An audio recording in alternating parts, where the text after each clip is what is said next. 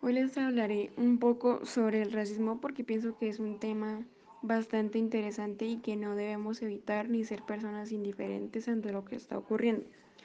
Cuando hablamos de racismo estamos hablando de un tipo de discriminación, aquella que se produce cuando una persona o un grupo de personas siente odio hacia otras por tener características o cualidades distintas, en este caso como lo es el color de piel. El racismo se ha presentado a lo largo de los años y hoy en día se siguen viendo casos extremistas de racismo. Como todos sabemos, es una problemática actual que se debe erradicar completamente. Por eso hay personas que salen a las calles a luchar por sus derechos, por el derecho de ser tratados iguales sin importar su personalidad, su color, su orientación sexual, etc.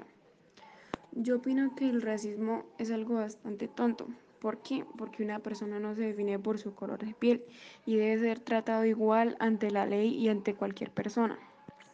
Cuando una persona es discriminada por su color de piel, puede generar pensamientos suicidas en ellas e incluso las personas que cometen este tipo de, de discriminaciones pueden llegar a asesinar a los afectados, lo cual es algo completamente injusto y cualquier persona que razona puede darse cuenta de eso.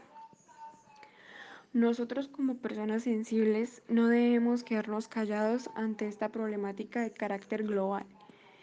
Y ustedes se preguntarán por qué. Por el simple hecho de que el día de mañana puede ser un familiar el que está siendo discriminado por el hecho de ser negro.